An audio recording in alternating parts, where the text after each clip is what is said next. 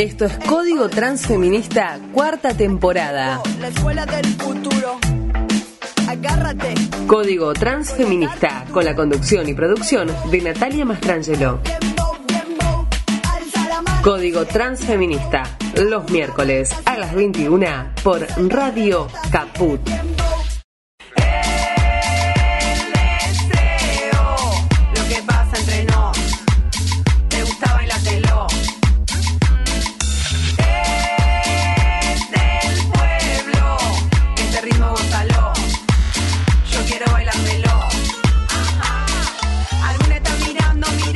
Bienvenidas, bienvenidos, bienvenidas. ¿Cómo están? Esto es Código Transfeminista, el programa radial que sale los miércoles de 21 a 22 horas por radiocaput.com. Y en el día de hoy vamos a entrevistar a Joana Piferrer. Ella fue una de las impulsoras del proyecto de Ley Joana y nos va a estar contando un poco de qué se trata, justamente en el marco de la Semana del, mar- del, del Parto Respetado, que siempre trae tanta cola, ¿no? Y ella nos va a comentar un poco, vamos a hablar con ella de esto también. ¿Cómo estás, Joana? Hola Natalia, ¿cómo estás? Bien, bien. Gracias por el espacio siempre, Nati. No, gracias a vos eh, por, por prestarnos tu, tu tiempo, porque sabemos que, que más que nada justo ahora que se vuelve a presentar el proyecto, eh, debes estar bastante aturdida y atareada, así que, y, gracias por tu militancia, ¿no? Y por visibilizar algo que seguramente te has encontrado en este camino, en este devenir que has tenido vos con tu experiencia y con tu trayectoria de este proyecto, que es algo muy invisibilizado, ¿no? Que se habla de parto respetado, se habla de violencia obstétrica, pero nunca se habla de este tipo de violencias.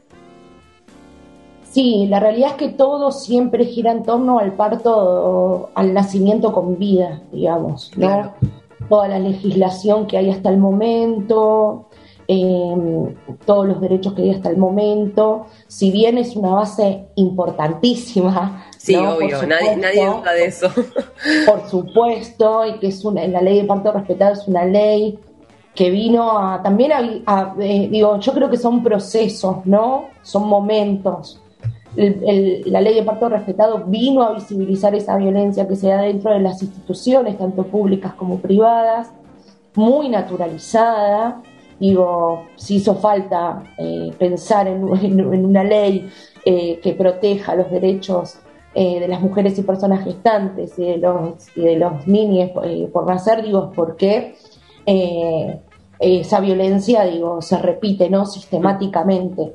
Así que, que partiendo de esa base, digo, de esas leyes que supimos construir y conquistar también, eh, bueno, llegó el momento y el proceso histórico de visibilizar que una de las tantas realidades que atraviesan las mujeres y personas gestantes, bueno, es una, es eh, parir hijas deseadas con vida, eh, sin vida, ¿no? Digo, Claro. eh, entonces, este, a eso apuntamos, porque pasa, digo, eh, pasa y pasa constantemente, sin parar. Eh, así que Claro, no son casos tan aislados ni, ni tan poco frecuentes tampoco, ¿no? Como para poder, digo, si se quisiera excusar, ¿no? El sistema de, de no tener un protocolo de atención frente a la muerte perinatal y uno quisiera decir, bueno, pero no es algo tan recurrente, no es algo tan común. Y la realidad es que sí es común y recurrente. Y eso es también parte de cómo está construida la idea de maternidad y, y- y- sí, de maternidad, de maternaje, de embarazo que tiene la sociedad, ¿no? Donde todo siempre es color de rosas y sale todo siempre bien, ¿no? Tiene que ver un poco con esa maternidad hollywoodense que nos, que nos metieron en la cabeza que está totalmente alejada de la realidad. Sí, sí, la verdad es que sí. Este, y sí pasa pre- eh, frecuentemente. Lamentablemente pasa frecuentemente. Entonces, si bien siempre entendiendo que nosotras no podemos, digo, nosotras no manejamos la muerte, esa es la realidad, digo, eh, existe, bueno, el momento que te toque parir sin vida, lo hagas con derechos. Eh, esa, esa fue la, esa fue la, la- base, digamos, y de donde, y también el derecho a decidir, digo, ¿no? sobre tu cuerpo, sobre las intervenciones, sobre tus emociones, este, siempre parándonos de ahí, ¿no? Del derecho a poder elegir quizás lo que es bueno para una en la subjetividad de una, no es bueno para la otra. Eh, entonces, este, la idea es que, es que, que vos tengas eh, el derecho a poder decidir cómo vas a atravesar estos nacimientos sin vida. Que, claro, exactamente, ¿no? Y, el, proyecto en ese sentido, ¿qué es lo que propone? Digo, en cuanto a, bueno, lamentablemente llegó este momento, ¿cómo, cómo deberían proceder la institución y el personal eh, médico y no médico frente, frente a un nacimiento eh, sin vida? Bueno, nosotras lo que pedimos es primero la información completa, este, para con la información poder decidir lo que creamos y lo que nos parezca que va a ser más conveniente eh, para nosotras en ese momento. Eh, pide información sobre la lactancia, pide un espacio fuera del área de maternidad, eh, pide que se respeten nuestras pautas culturales, eh, pide poder elegir la manera de parir a ese hijo siempre y cuando tu vida no corra riesgo. Perdón. se, cortó. Sí, bueno, tiempos pandémicos, comunicaciones pandémicas son así. Ya a esta altura estamos reacostumbradas. Ay, por favor. Eh, bueno, retomo si querés. Sí, por favor, eh, dale. Bueno, se pide en este proyecto información completa para con la información poder decidir lo que creamos que, nos parece mejor para, para nosotras en ese momento, eh, información sobre la lactancia, que se respeten nuestras pautas culturales, poder estar en, una, en un área fuera de maternidad, eh, si así lo deseas, poder estar acompañadas durante todo el proceso o respetar la decisión de no estarlo, eh, que se respeten nuestras pautas culturales, que se introduzca dentro de las carreras de grado y posgrado de gestión estatal la muerte perinatal para que los y las profesionales de la salud reciban formación. Eh, se pide también capacitación a todo el recurso humano que va a intervenir en, muertes, en las muertes perinatales. Em, se pide un registro para poder tener estadísticas, primero para no tener certificados de función a nuestros nombres, ¿no? y después para poder tener estadísticas, trabajar sobre las causas y ver si se pueden prevenir. Se le pide al Estado también este, campañas de visibilización y concientización sobre la muerte perinatal. A mí me ha pasado muchas veces, Nati, que mujeres que tal vez en el momento que me leyeron o supieron eh, del relato, mm. eh, que ni siquiera estaban eh, gestando en ese momento, que gestaron mucho después y les pasó eh, atravesar por muerte perinatal mensajes de yo, yo te leí, después al tiempo a mí me pasó lo mismo y en ese momento yo pude decidir algunas cuestiones. ¿Qué es esto que te decía antes, no?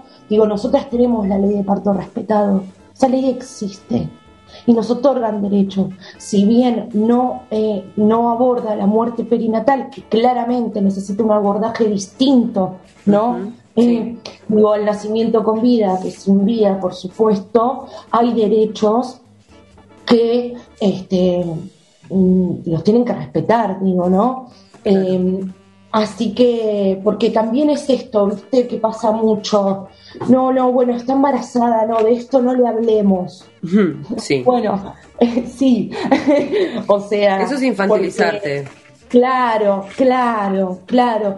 estamos embarazadas, no estamos, eh, no somos criaturas, no, o sea... o sea, eh, siempre obviamente con cuidado, ¿no? Con información, sin asustar, pero bueno, digo, entendiendo que esto que vos decías antes también, Nati, digo, de la maternidad color de rosa, de que es todo divino, de que la pasa genial.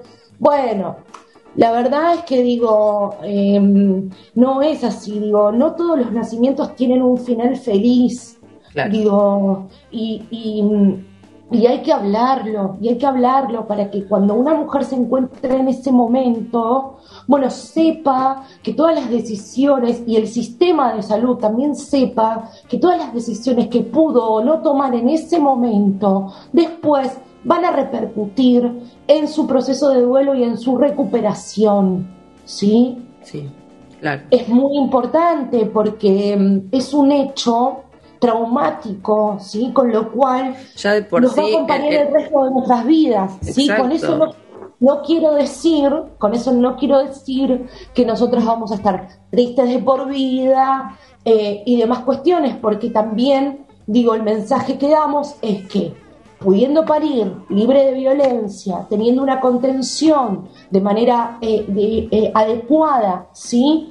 Eh, nosotras podemos reconstruir nuestras vidas, ¿sí? Nosotras podemos volver a reírnos, nosotras podemos volver, eh, digo, y merecemos ser felices también, ¿no? Nuevamente.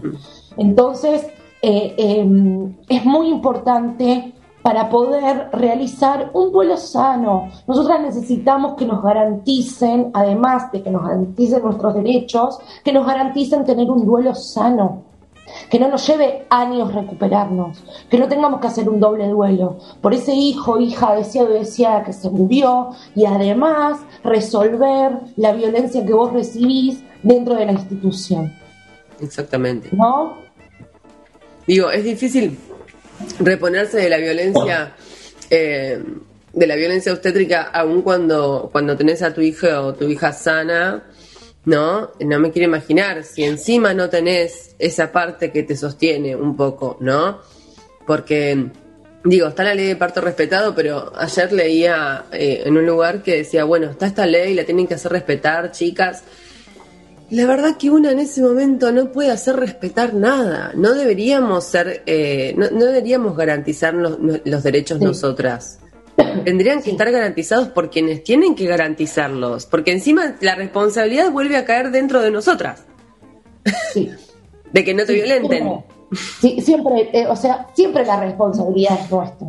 Yo me acuerdo que, que, que a mí en varias oportunidades me han hecho este tipo de preguntas. ¿No te diste cuenta? O sea, encima, encima tienes que darte cuenta. Claro, como, tipo, y no, claramente no me di cuenta, si me hubiese dado cuenta y hubiese hecho todo lo posible para que esto no sucediera. ¿Hiciste fuerza? Capaz hiciste fuerza. No, no, no, no, no, no, qué Siempre- terrible que te hayan dicho estas cosas. Es que sí, porque siempre la responsabilidad, digo, el, el mensaje de la institución y de la sociedad, yo te estoy hablando de hace siete años atrás. ¿sí? Imagínate, que ¿no? no te digo, que no te digo que ahora estamos, que falta un montón, pero ya tal vez hay Se lo preguntan antes de decirte una Eh, burrada así, por lo menos. Eh, Sí, claro, que yo también entiendo, por eso hablamos de la sensibilización, digo, ¿no? De poder también culturalmente, digo, eh, primero sacar el tabú de la muerte, ¿no? Y, y digo, y, y sacarnos de ese lugar de objetos eh, de reproducción, ¿no? Con esto de la minimización, bueno, sos joven, vas a tener Hmm. No, otro. no, eso bueno, es terrible. Eso es pobre, terrible. no fue después, bueno, no llegaste a llevártelo a tu casa, digo, ¿no? Y, que, y, empezar a, a ocupar el rol y el lugar de sujetas de derecho, digo, ¿no? Entonces, este, y yo sé que esas preguntas o esos comentarios no fueron hechos desde un lugar de la malicia, sino desde la desinformación, Exacto. ¿no? Sí. este, de, de- de prácticas em, eh, obstétricas naturalizadas, ¿sí? Sí, sí, cuando vos tenés un aborto espontáneo, lo que a mí me pasó, o sea, te dicen, ay, bueno, no pasa nada, y vos decís, pero no es algo re... O sea, es, es toda una batería de- psíquica de ilusión, de, de, de búsqueda, de un montón de cosas. Vos no me podés decir que lo puedo reemplazar por otra cosa como si esto no valiera nada. Sí. Porque ese es el Sí. mensaje. Digo, ¿hay algún tipo de, de- también respecto de, por ejemplo, esta situación de aborto espontáneo? algún e- ¿Esta ley puede llegar a ayudar en esos casos a que tampoco digan ese tipo de burrada? Mira, a nosotras, eh, nosotras eh, trabajamos frente a la muerte perinatal, que claramente, digo, el Ministerio de Salud de la Nación y la OMS y demás, pues, y obviamente, eh, digo, todos los, los eh, todo lo relacionado a la salud lo divide, ¿no? La muerte perinatal abarca desde la semana 22 de gestación, ¿sí? Porque si pesa menos de 500 gramos, eh, este, el, el procedimiento médico, digamos, por llamarlo de alguna manera, es distinto. Ah, ¿sí? mira. Entonces, eh, nosotras, eh, la muerte perinatal abarca de la semana 22 hasta una semana después del embarazo. Pero yo entiendo que también, digo, viene a sensibilizar, Claro. digo, ¿no? Viene a sensibilizar. Y con respecto a lo que me preguntaste, la semana pasada intervinimos en una situación de muerte gestacional en la semana 8, Sí. donde a la mujer le dijeron, te vas a ir a tu casa, vas a caminar, vas a correr, vas a limpiar. Claro, tengo unas si ganas de hacer todo eso. ¿no? Sí, como sí. si nada estuviera pasando, a ver si lo expulsás de manera natural, si no, bueno, después vemos con un soprostol y si no se puede así, bueno, vemos el degrado, ¿no? Hmm. Entonces eh, me comunico con una compañera de Rauch, que, que es la que me llama por esta situación, y, le- y que y una, una, un- una cosa a favor que antes no la teníamos con la, con la ley de, de IBE, es que antes costaba mucho que en esta situación a vos te dieran el misoprostol. Costaba muchísimo. ¿Sí? Sí, Muchísimo. te hacían legrado directamente. Eh, sí, o, o te hacían esperar semanas y Sí. semanas este, hasta que esto se desencadene, entre comillas, de manera natural. Bueno, Sí. Entonces hablo con, con la compañera y le digo, bueno, ¿alguien le preguntó a esta mujer qué es lo que, qué es lo que ella quiere hacer? Si Claro. ella quiere esperar el tiempo correspondiente, si ella quiere las pastillas de misoprostol ahora, o si ella quiere ir un degrado ya. Claro. Digo, ¿no? Entonces me dice, eh, me dice la compañera, no, Joa, me dice, nadie le preguntó. Digo, bueno, digo, vamos a, digo, vamos a empezar por ahí, ¿no?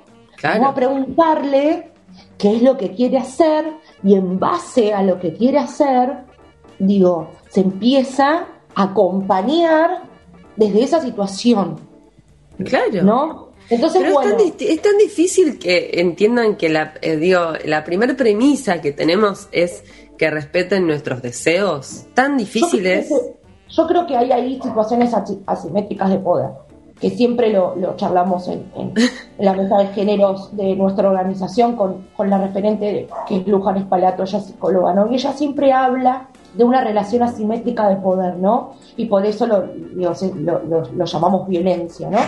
Em, que se da en esto del, del poder del saber, del conocimiento, De la bata ¿No? blanca.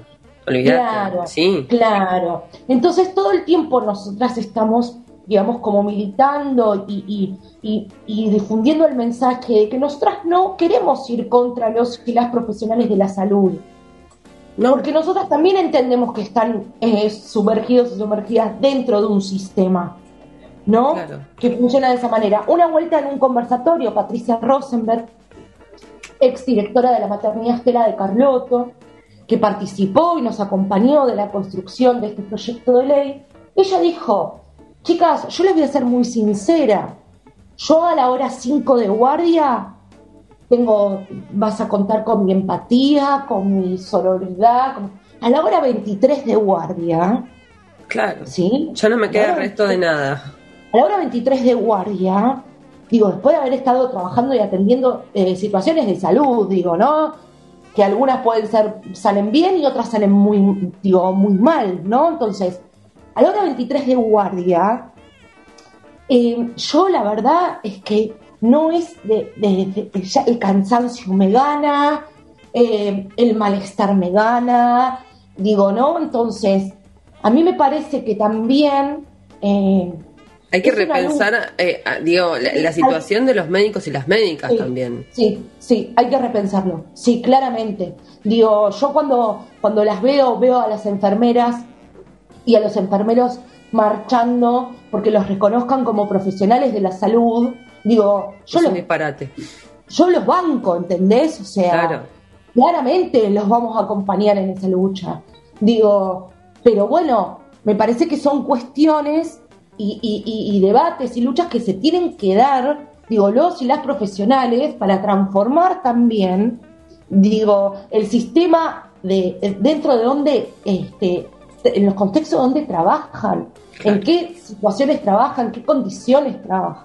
Y nosotras vamos a acompañar porque entendemos que eso también va a replicar luego en la atención. Claro. Sí, sí, sí, ¿cómo no nos van a reconocer como, como personal de salud? O sea, es una locura, es una locura. Es- Son los que están haciendo todo, todo el tiempo. ¿Te interesa la entrevista? Quédate, que ya seguimos con más Código Transfeminista.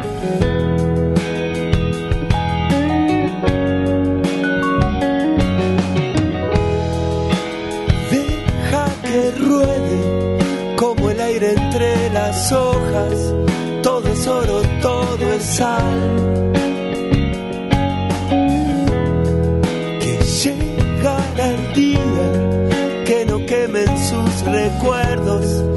Se apagará el dolor. Personalmente creo que todo esto es una locura. Personalmente creo que todo esto es una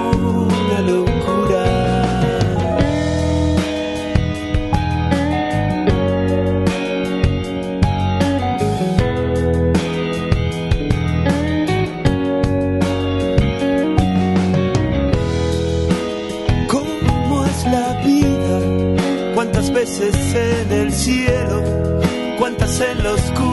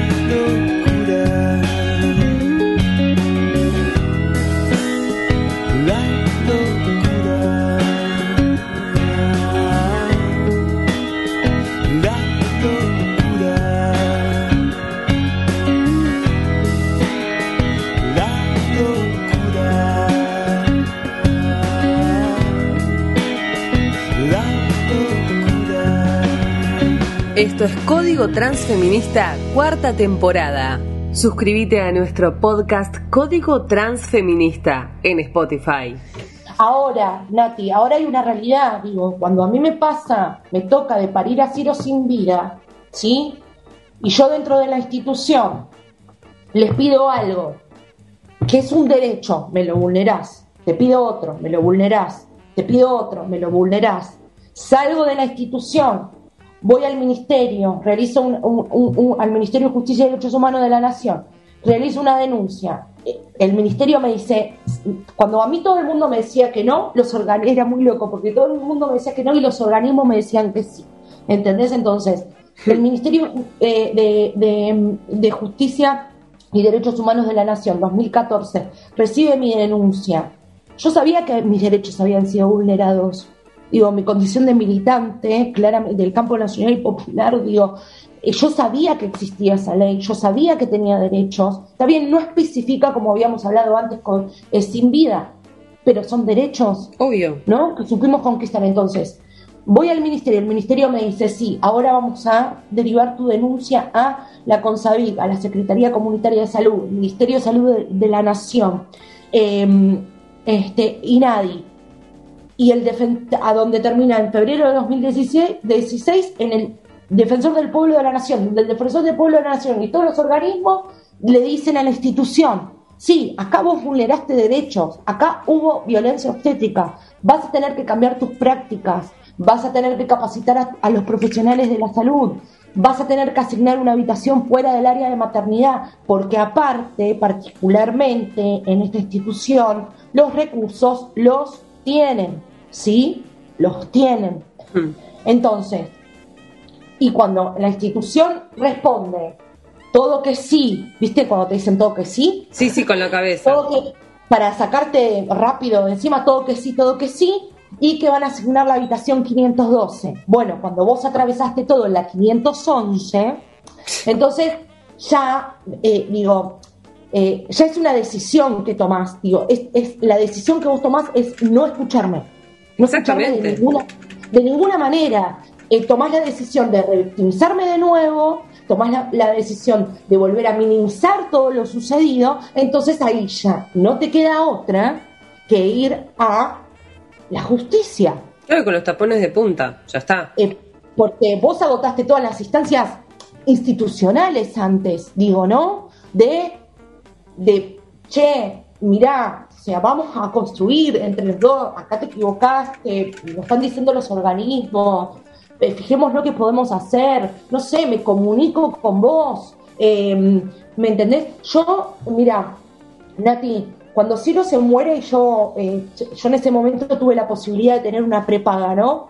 Eh, año 2014-2015, eh, en la situación económica este, mía en ese momento particular, yo tenía un local, trabajaba muchas horas y cuando quedé embarazada, me, me- yo tenía la obra social de, de, digamos, de mi monotributo, cuando quedé embarazada pagué una prepaga porque, por esta cuestión de al tener el local, eh, y que lo tenía que abrir todos los días, digo, necesitaba como levantar el teléfono, un turno, ir, ¿sí? Bueno, Sí. este, a mí la prepaga cuatro veces, ¿sí? Cuatro veces me, mm, me mandó el carnet eh, materno infantil cobrándome la cuota, ¿sí? Como si Ciro estuviese vivo. No. Sí, eso está en el juicio. Eh, cuatro veces, Nati, desde el- hasta que llamé a la abogada y le dije, Vanina, o sea, yo te lo pido por favor, porque yo ya no sé más cómo decírselos. Imagínate que las cuatro veces que a mí me mandaban, y que me cobraban además, este, yo les tuve que explicar las cuatro veces que Ciro estaba muerto. No, no. Es, es totalmente revictimizante. ¿Cómo puedes lograr hacer un duelo de algo tan difícil como es la muerte de un hijo de esta forma? Eh, así que bueno, digo, a ver, eh, yo la voluntad, digo, la tuve, ¿no? Porque Sí, porque todos nos podemos equivocar, todos po- la, la verdad es que somos todos humanos, que también tenemos naturalizadas muchísimas prácticas violentas, ¿no? Que vienen de larga data, eh, un montón de cosas uno puede contemplar. Ahora, cuando llegan estas situaciones en donde ya te están realmente tratando como, como un felpudo, porque no hay otra descripción gráfica para, para lo que te hicieron, es como, no, bueno, discúlpame, pero ya me tengo que poner los tapones de punta porque ya no puedo más. O sea, y claramente intentamos siempre, el, eh, el- viste, primero el camino institucional. Lo intentamos. Bueno, no hubo manera. No hubo manera. El tema, ¿sabes No, cuál es también, Joana? No sé, yo lo hablo desde mi experiencia, por lo menos, eh, y ahora me, me gustaría que hablemos un poco de qué es la violencia obstétrica, ¿no? Porque yo creo que también lo, lo que viene de la mano de lo que hablamos, de que está muy naturalizada, entonces está tan solapada que mucha gente ni se da cuenta lo que es. Eh, vos haces la denuncia y vos haces de última digo, esto que tenías que hacer, de denunciar, de decir no, bueno, y vos ves que no hay cambios, no hay cambios, ni, ni, en, la, ni en la defensoría, ni en la cosa big, o sea, no, es como si le dieran, ni siquiera sé si le dieron una palmadita, por ejemplo, al hospital en donde yo eh, sufrí violencia obstétrica. Entonces, una se queda como con un sentimiento muy impune para poder generar ese duelo y superar toda esa violencia que vivió. Porque ves que todo sigue funcionando igual y que parece que las leyes de parto respetado son letra muerta. Sí, sí, sí, sí, porque no asumen ninguna consecuencia. Sí. Porque ni siquiera tienen la decencia de comunicarse con vos y pedirte disculpas. Quizás un acto tan mínimo como eso cambiaría tanto la... No sé qué pensás vos, pero... Sí, reconocer que te, vulneraron los derechos, sí.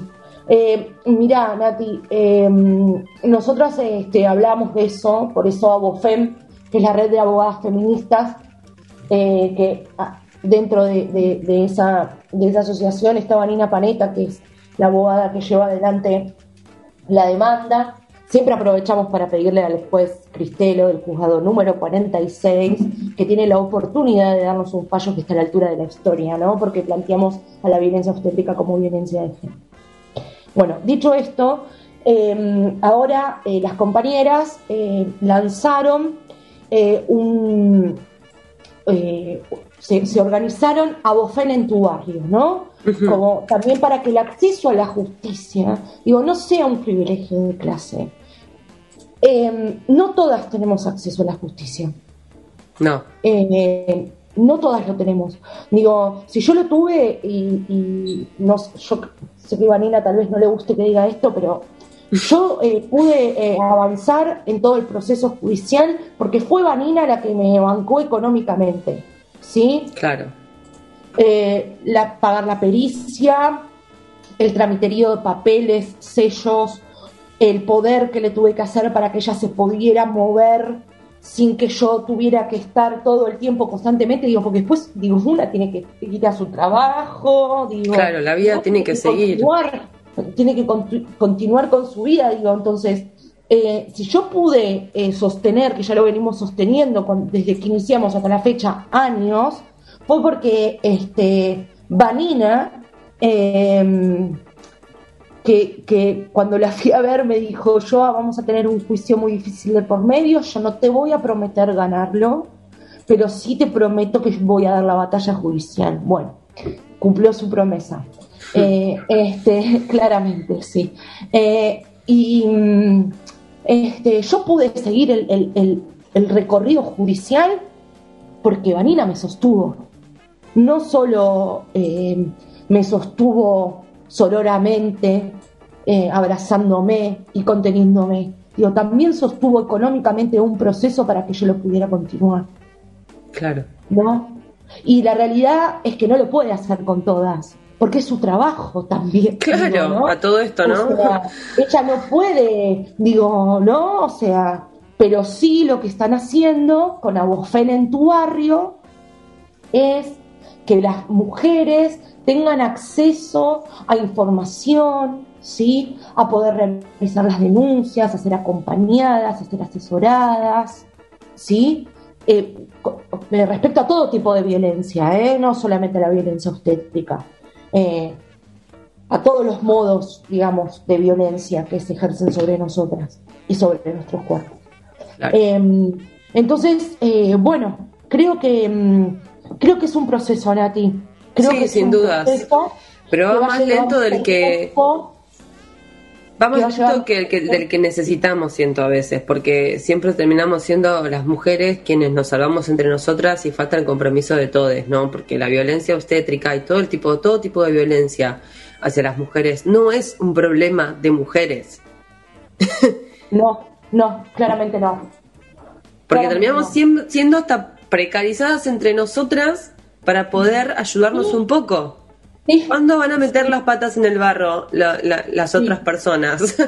Sí, sí, sí. Pero yo creo, yo creo que era lo que decíamos antes, ¿no? El proceso histórico, la lucha feminista, los feminismos, digo, fue también, digo, el contexto que permitió que nosotras, las que parimos hijas deseadas sin vida, también po- podamos levantar la voz.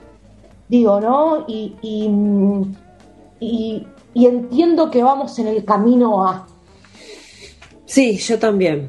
que vamos en el camino A, que falta un montón, que falta un montón. De hecho, la- las compañeras de Abofen también están trabajando fuertemente sobre la reforma judicial feminista, eh, que me parece sumamente importante y necesario. Entonces, yo creo que, que vamos camino A y que son procesos también históricos y que van a llevar, van a llevar su tiempo, van a llevar su tiempo. ¿Le podemos contar un poco a, la gente eh, que quizás está escuchando por primera vez y no sabe qué es la violencia obstétrica o qué es la violencia obstétrica en, en- este caso, no en la muerte perinatal, qué es lo que te pasó a vos?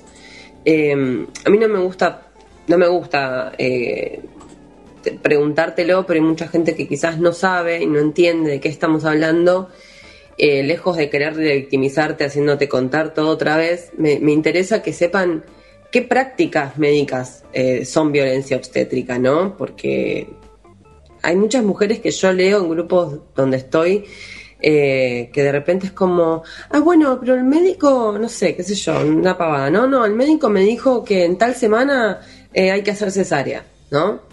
Y, y piensan que eso no es violencia, no se dan cuenta que no están respetando, no le están dando opciones, no le están brindando información. O sea, digo, me parece que está tan solapada la violencia obstétrica eh, para poder realmente hablar de un parto respetado, ¿no? Realmente respetado, que no sé, me parece que el respeto para, para la gente significa muchas cosas distintas a veces. Eh, tendríamos que tener como, como un diccionario, ¿no? Para ponernos de acuerdo. Pero mm, nada, explicarle un poco a la gente qué es la violencia obstétrica, por lo menos frente a la muerte perinatal.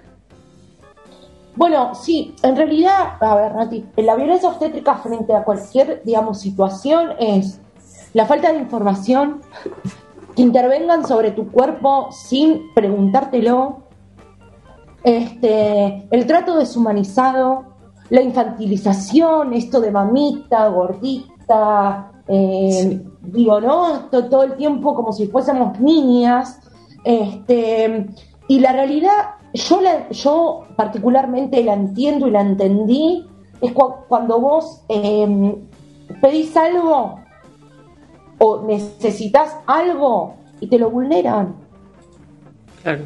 te, te vulneran, no te lo respetan, toman las decisiones el sistema médico y no tomas las decisiones vos.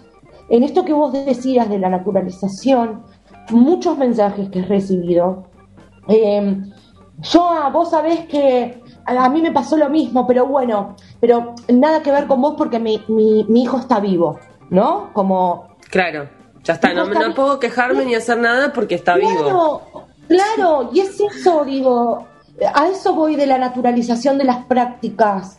Y vos decís, no, pero pará, cele- celebramos, está perfecto, digo, eso no te, no te, no te, que tu hijo esté vivo y esté bien y esté sano, no te, no te, no te, digamos, no te excluye de haber sido violentada. Digo, no hace falta que tu hijo na- nazca sin vida para que vos eh, seas violentada. No sé si, si, si me- Claro, sí, sí, sí, se entiende. Em, este, pero bueno, un ejemplo hermoso de lo que es em, parir sin violencia em, es la maternidad Estela de Carlota. Sí, que igual, no, digo, ninguna institución está eximida de mandarse mocos, ¿no? Porque he leído Sí. algunas situaciones también en la, en la maternidad Estela de Carlota. Pero sí, obviamente tienen otro alineamiento, Pero digamos. sí tienen otro lineamiento. Sí, Eh, seguramente deberán ajustar determinadas eh, cuestiones, pero ya está planteada desde, sí, de otra desde- manera. desde el principio de otra manera, de otra manera. Este, y yo creo que, que es necesario muchas maternidades estelas de Carloto más. Y sí, no puede haber una en todo el país. No puede haber una maternidad que respete el deseo Lo que pasa que de... también, digo, digo, Nati, a ver, yo siempre teniendo en cuenta, digo, el contexto también, digo, político, ¿no? Porque, a ver, cuando a mí me pasa lo de Ciro 2014 y 2015, yo atravesé toda esa situación con un estado presente, ¿sí? 2016, que fue todo el proceso, digamos, que abarcó la parte de la demanda también y del juicio, ya lo atravesamos sin Ministerio de Salud, que venía en Secretaría, con un Congreso, ¿sí? Que no trató un solo proyecto de ley que eh, se refiere a la salud, digo, con un gobierno que lejos de otorgarte derechos, los quitaba, los empobrecían, digo, bueno, todo ese contexto también hizo, ¿no? Que a nosotras, por lo que veníamos avanzando y peleando, se nos hiciera muy difícil, muy complejo, muy complejo. Y después una pandemia, ¿no? Con un sistema de salud totalmente devastado, con ya en diciembre del 2019, sin que haya pandemia, con el presidente teniendo que poner una doble indemnización para que los empresarios dejen de echar trabajadores, ¿no? Sí, sí, sí. Digo, porque esas medidas se tomaron, se tuvieron que tomar antes y no había pandemia. ¿eh? Entonces, claro. bueno, entonces digo, todas, todas esas situaciones eh, eh, tornan todo mucho más complejo y claramente lo hacen todo mucho más violento. Obvio, obvio. Sí, sí, ni hablar, ni hablar. Y Joana, ¿cómo llegaste, cómo, cómo, cómo pasó que te encontraste con, la diputada eh, y, que surgió este proyecto? Digo, porque obviamente que desde el dolor habrás querido decir, bueno, quiero cambiar las cosas, quiero que esto eh, trascienda en un derechos para que no le, que es lo único que una quiere, ¿no? Que no le pase a ninguna más. ¿Cómo llegás a eh, Cristina Álvarez Rodríguez? Eh, y a, y, a, este proyecto de ley? Digo, ¿te imaginaste que podía llegar a ser un proyecto de ley?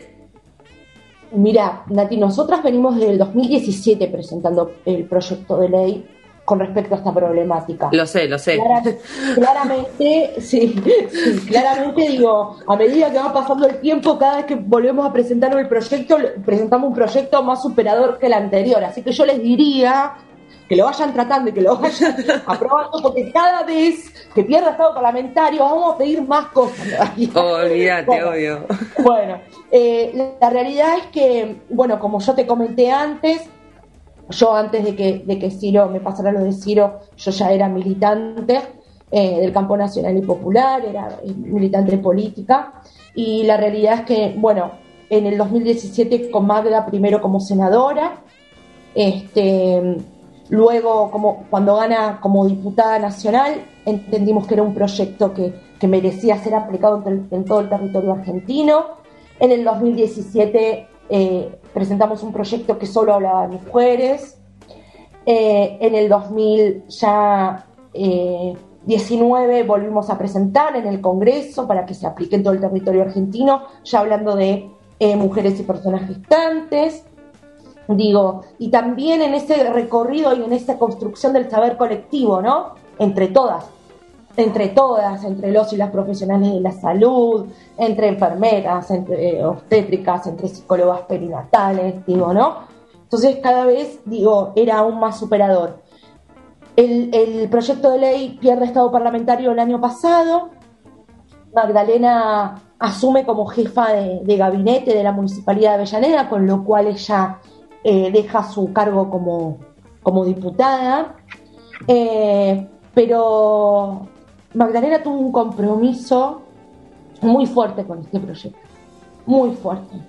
Y, nos dijo que le iba a pedir a su compañera que si nosotras estábamos de acuerdo, que ella le iba a pedir a su compañera, Cristina, ya son eh, muy amigas también y se quieren mucho, que por favor continúe continúe con este proyecto porque para ella era muy importante y tenía que estar y, lo teníamos que conquistar y todo el laburo que habíamos hecho y demás. Así que en marzo de este año Cristina nos recibió en su despacho, em, a, mí, a mis compañeras de la EVA Perón Lanús, a las compañeras de la Red de Salud Mental Perinatal, a las compañeras de la BOFEM, a las, a las compañeras de MUMALA, Mujeres de la Matria Latinoamericana, este, y bueno, y nos escuchó, y, nos preguntó y, le llevamos las 5.000 adhesiones que juntamos el año pasado para que, para que el proyecto no pierda estado parlamentario. Le contamos de todo el trabajo que veníamos haciendo, le contamos de las redes que tejimos para, para contener y dar respuesta. Eh, le mostramos que, que, la muerte perinatal existe eh, y, que, bueno, que era necesario este, legislar. Eh, así que, que con una carpetita con el título Somos el grito de las que parimos invisibilizada, eh, le dejamos todo, todo lo que le explicamos, digamos, en- presencialmente por escrito. Así que luego nos juntamos con sus con su equipo legislativo, con sus asesoras, eh, que dos eh, compañeras muy empáticas, muy sororas, eh, muy comprometidas. Hicimos algunas modificaciones en el proyecto de forma de redacción, fuimos con fundamentos un poco más contundentes, porque a medida que nosotras vamos avanzando en el tiempo, del 2014 a ahora hay mucho más información que la que nosotras veníamos manejando de esa primera presentación en el Senado en el 2017 también. Claro. Digo, entonces todo va haciendo, todo el proceso, esto que hablábamos, ¿no? Los momentos y los procesos, va haciendo que cada vez este, tengamos más herramientas para, para visibilizar y para argumentar la muerte perinatal. Así que el 9 de, de abril este, ingresó al Congreso de la Nación el proyecto de ley 1313 barra de 21 que se llama Procedimientos Médico-Asistenciales para la atención de mujeres y personas gestantes frente a la muerte perinatal. Eh, si quieren, se pueden meter en la página de, la diputada, lo buscan con el numerito, con el título. Eh, estamos muy contentas, es un proyecto que creemos que está muy completo. eh, este, así que, que aborda de manera integral y con perspectiva de género y de derechos esta problemática. Es el primero de Latinoamérica. Seguinos en Instagram como arroba transfeminista código.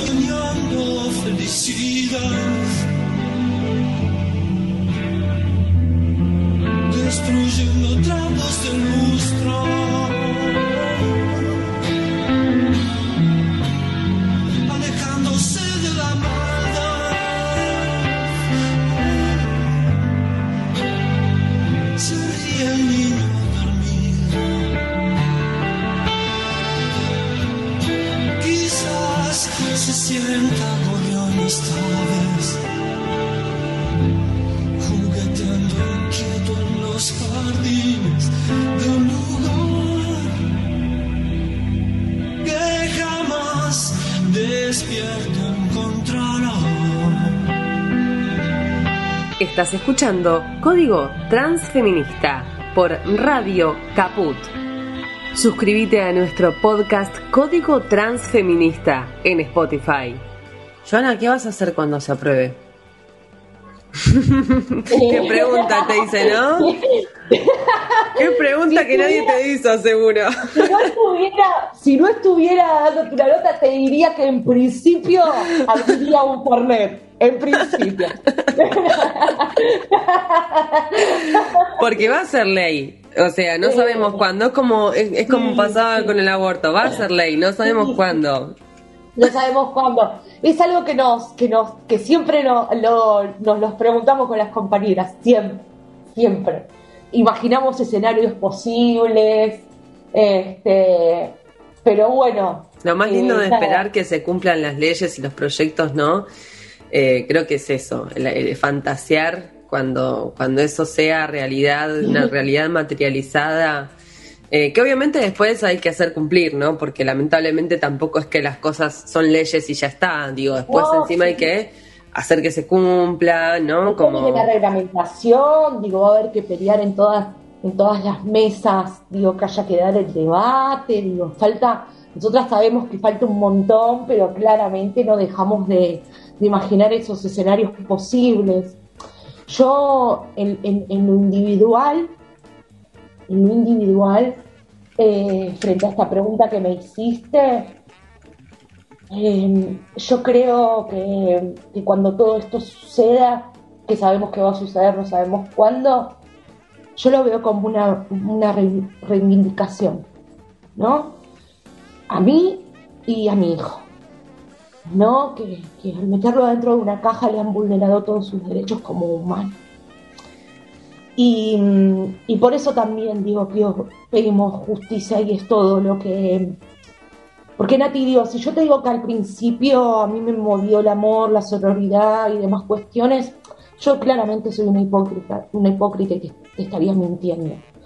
Digo, a mí primero me movió la bronca, el enojo, la indignación, eh, el dolor.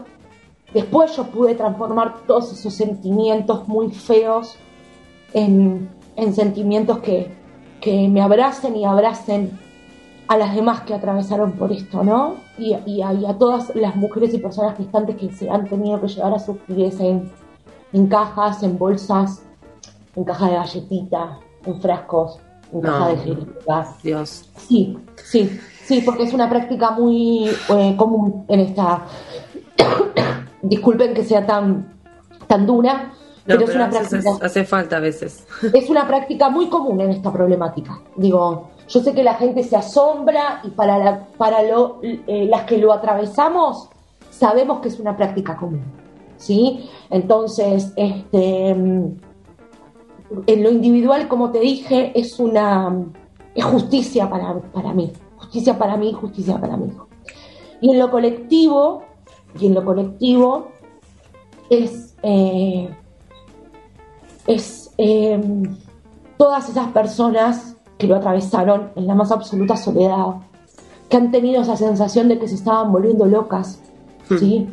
que han cargado con la culpa, que han cargado con la responsabilidad, eh, que han cargado con duelos eh, cuasi eternos en el tiempo.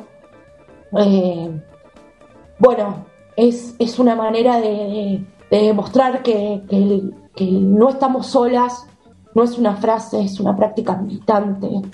Eh, y, que, y que estamos convencidas de que, de que los derechos se conquistan y que no se conquistan pidiendo permiso, No. por favor, No. eh, este, que se conquistan luchando, que se conquista eh, abrazándonos, organizándonos, acompañándonos, tejiendo red, sosteniéndonos y que se conquistan de manera colectiva. Digo, nosotras siempre con las compañeras decimos que la lucha es colectiva y la realidad es que, que, que pudimos, o pude y pudimos de una situación individual y personal, hacerla colectiva, ¿no? Eh, y también, digo, eso está relacionado y un poco tiene que ver, digo, cuando tenés de referentas a las madres y abuelas de Plaza de Mayo, ¿no? Sí. Digo, si vos las ves, nunca hablaron con odio. Es nunca- impresionante. Nunca, siempre por memoria, verdad y justicia. Y la realidad, lejos de compararme con ellas, por favor, que no se, no se malinterprete. Digo, pero yo una vez vi en un, en un programa EVE que ella dijo, nosotras sociabilizamos la maternidad, la maternidad deseada, ¿no? La elegida, la, eh, la decidida, y nos convertimos en madres de todos. Entonces, en la muerte perinatal, nosotras hicimos lo mismo. Nosotras sociabilizamos esa maternidad invisibilizada, oculta, eh, y nos convertimos, digo, en madres de todos los que ya no están. Eh, porque si bien nuestros pibes y pibas no están más, somos nosotras las que quedamos acá, ¿no? Somos, somos nosotras las que continuamos en el después eh, y tenemos que reconstruir nuestras vidas y, y demás cuestiones. Entonces, Y que quedaron luchando por un mundo mejor, digo, porque um, sí, sí, creo que lo que más duele, que vos decías, no sabes si estás loca, es ver que todo sigue girando como si no hubiera pasado nada y que todo eso está bien y es normal. Y, y ahí te planteas tu locura y decís, pero yo estoy loca porque la gente espera que yo esté feliz, o que yo lo supere rápido, o que yo, frente a todo esto que está tan mal, ¿cómo puedo estar bien? sí. Si tu realidad no coincide con, con- con las respuestas ni, ni que te da la sociedad ni que te da el sistema hegemónico de salud, Claro. Entonces ahí donde, donde digo, empezás a, a sentirte que estás al borde de la locura, ¿no? Claro. Eh, este, y y en, en varias oportunidades, en, en determinadas puertas que quizás he golpeado, digo, esa sensación también la tuve, ¿viste? Que te digan que sí como las locas. Entonces, eh, este, cuando he recibido algún tipo de, de esas respuestas, ¿viste? Que no, bueno, pero ya está, ya pasó, déjate de joder, ya está, bueno, no, ya está, estás loca, bueno, bueno, sí, loca como las madres estoy. ¿sí? Hmm, Loca como las madres estoy. Tal cual. Eh, entonces, este, digo, también una, digo, no, yo me fui agarrando muchísimo de, de, ahí, de, de- esas situaciones y cómo ellas fueron resolviendo sus duelos también, digo, ¿no? De sus hijas. Eh, así que mm, me, me emociona mucho porque eh, sí, porque son, son, son referentas que, que, que son muy, impor- muy importantes digo, y que han ocupado un rol muy importante en, en- en determinadas situaciones de, de- del- del resolver el duelo, digo, ¿no? Em, así que em, Sí, la Nada. verdad que tienen una fortaleza que es tan admirable. eh, sí, siempre que sí, estás cansada, cansado, mirás para ese lugar y decís, no, tengo que seguir, no me puedo, no, digo, no. cuando tenés miedo, Nati, Sí, cuando tenés miedo, digo, el miedo también, digo, abarca y abarca fuerte, este, porque caminas por, por, por, por, por caminos muy oscuros, digo, ¿no? Muy solitarios. Sí, sí. Y, y la realidad es que cuando, cuando, no que festeje porque a otra le haya pasado lo mismo, ¿no? Pero cuando yo empecé a recibir relatos, tanto comentarios de manera pública o relatos en, en la, de manera privada, eh, porque yo nunca le voy a pedir a una mujer que relate qué fue lo que le pasó. Digo, nunca lo voy a hacer. Todos los testimonios que nosotras hemos recibido fue porque claramente se vieron identificadas en una situación y pudieron hablar, porque quisieron, ¿no? Eh, y cuando eso sucedió, eh, yo dije, ah, no estoy loca, no estoy sola, yo soy la única. Sí, tal cual. soy la única.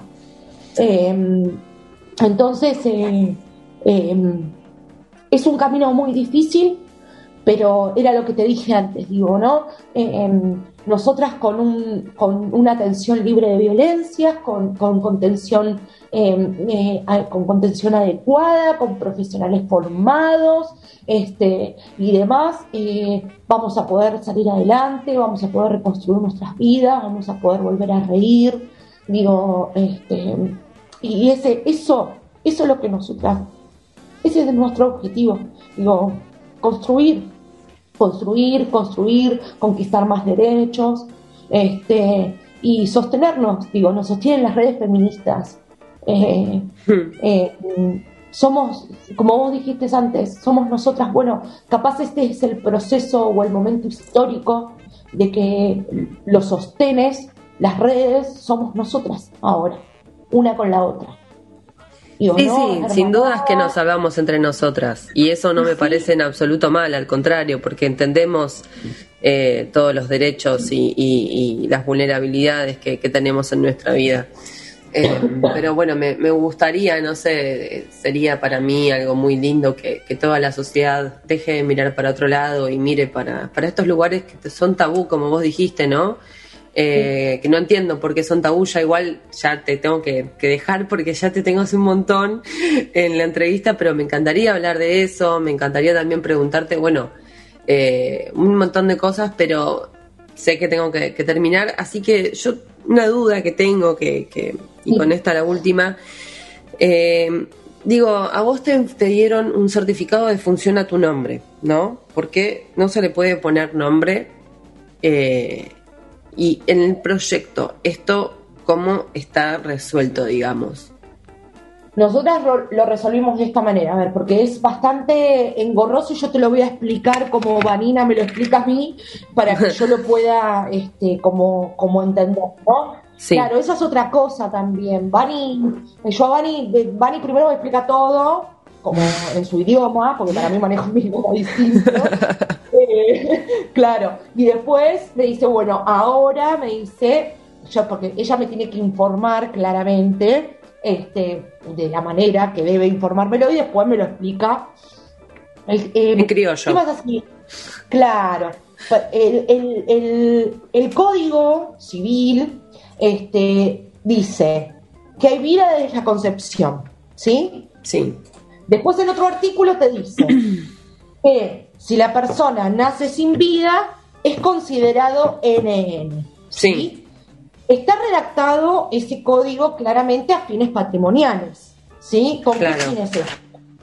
Con fin de eh, eh, no armar un documento, digo, en cuanto a censos, herencias, ¿sí? Sí. Que nosotras, digo, a ver, si bien es contradictorio un poco, digo, porque contradictorio en el sentido de que después ese código se traslada a la atención, ¿no? Se traslada los derechos, se traslada las conquistas. Digo, todo el tiempo, la, digo, cuando se debatía la ley de interrupción voluntaria del embarazo, ¿qué te decían? Que por, eso, por, eso te pregunté, porque me acuerdo que una de las grandes discusiones era que todavía no era persona, y si no es persona no se le puede poner de, nombre. Entonces, ¿cómo hacemos?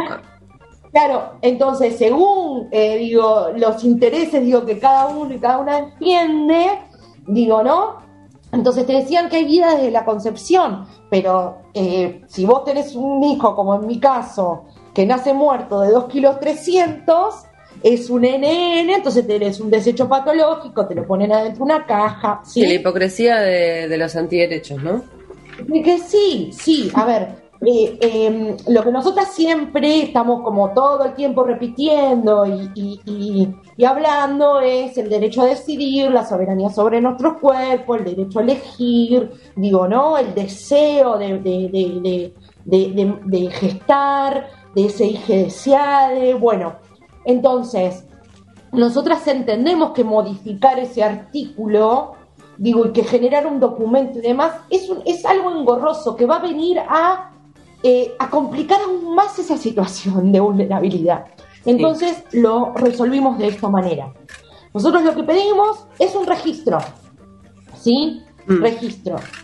Eh, el certificado de función fetal que emite la institución, en el mejor de los casos, este, es a nombre de la persona ¿sí? Eh, que gestor, ¿no?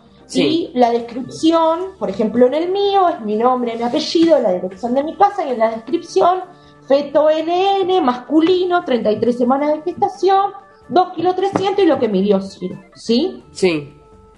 Bueno, el, el certificado de función que emite, en mi caso, fue el registro de Cava porque la institución estaba en capital, lo mismo, ¿no? Que es el que vos necesitas para que también, en el mejor de los casos, consigas una cochería, en el mejor de los casos que puedas retirar ese cuerpo, este, también va emitido de esa manera. Sí. Entonces, nosotros lo que, lo que pedimos es un registro. ¿Para qué? Para que no se emitan a nuestro nombre y además para tener estadísticas. No tenemos estadísticas. No hay estadísticas. Entonces no se puede saber, digamos, a ciencia cierta, no se pueden hacer estudios tampoco de por qué pasa esto. ¿Por qué pasa esto? ¿Qué hay que hacer para prevenirlo? ¿Por qué eh, determinadas situaciones le dan las muertes perinatales? ¿Qué son las que los ocasionan? ¿Cómo se pueden prevenir? Claro. eh, cómo se puede, eh, eh, digo, este, eh, promocionar para, para que, para, para tomar ciertos recaudos, para que no te suceda. Digo, bueno, nosotras lo resolvimos de esa manera. No, eh, por llamarlo de alguna manera, en- basándonos en esto de que no puede ser que no tengamos estadísticas. Tal cual. No puede ser, porque la realidad, nosotras, eh, hoy estamos a miércoles, bueno, de el jueves de la semana pasada al miércoles, nosotras ya intervenimos en tres muertes perinatales en tres lugares distintos del país, Claro. ¿no? Bueno, entonces. Se entiende, se entiende. Este, bueno, entonces, eh, nosotras lo, lo, lo, lo, lo planteamos desde ahí y también entendiendo que es algo que va a venir también a sumar para estos duelos sanos también. Sí. ¿no? El reconocimiento, la identidad, este, y bueno, y, y- y- y eso, ¿no? De la, la- la existencia, digamos, ¿no? La existencia de, de un hijo, la existencia de, de, de, de este, de este parto, de este puerperio, de, digo, ¿no? De todas las situaciones que se pueden dar en un, en un nacimiento y que están totalmente invisibilizadas. Bueno, Joa, te voy a dejar libre. Espero que sea ley. Espero que la próxima vez que hablemos me estés diciendo cómo lo están reglamentando.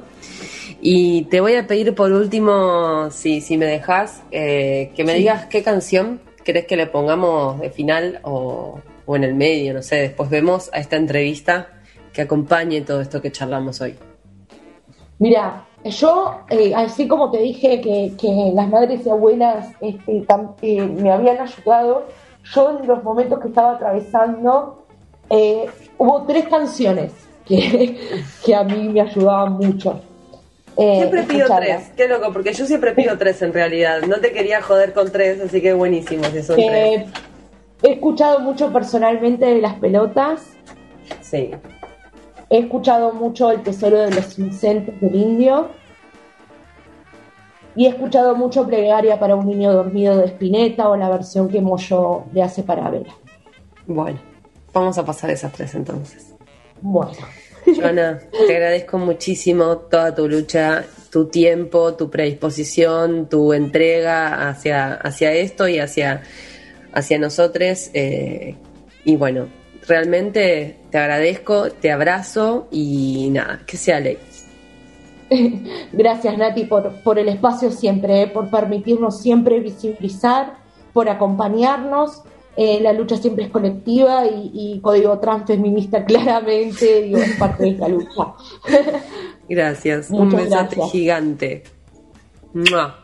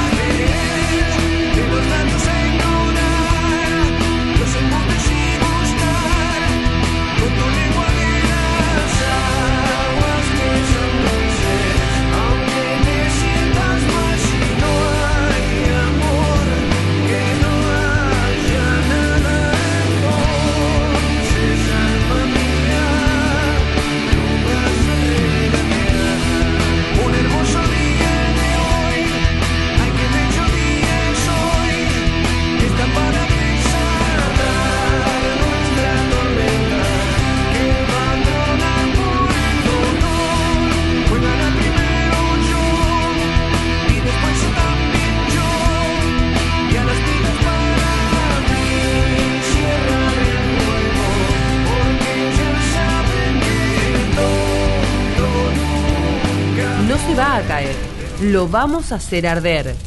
Código Transfeminista, miércoles 21 horas, Radio Caput.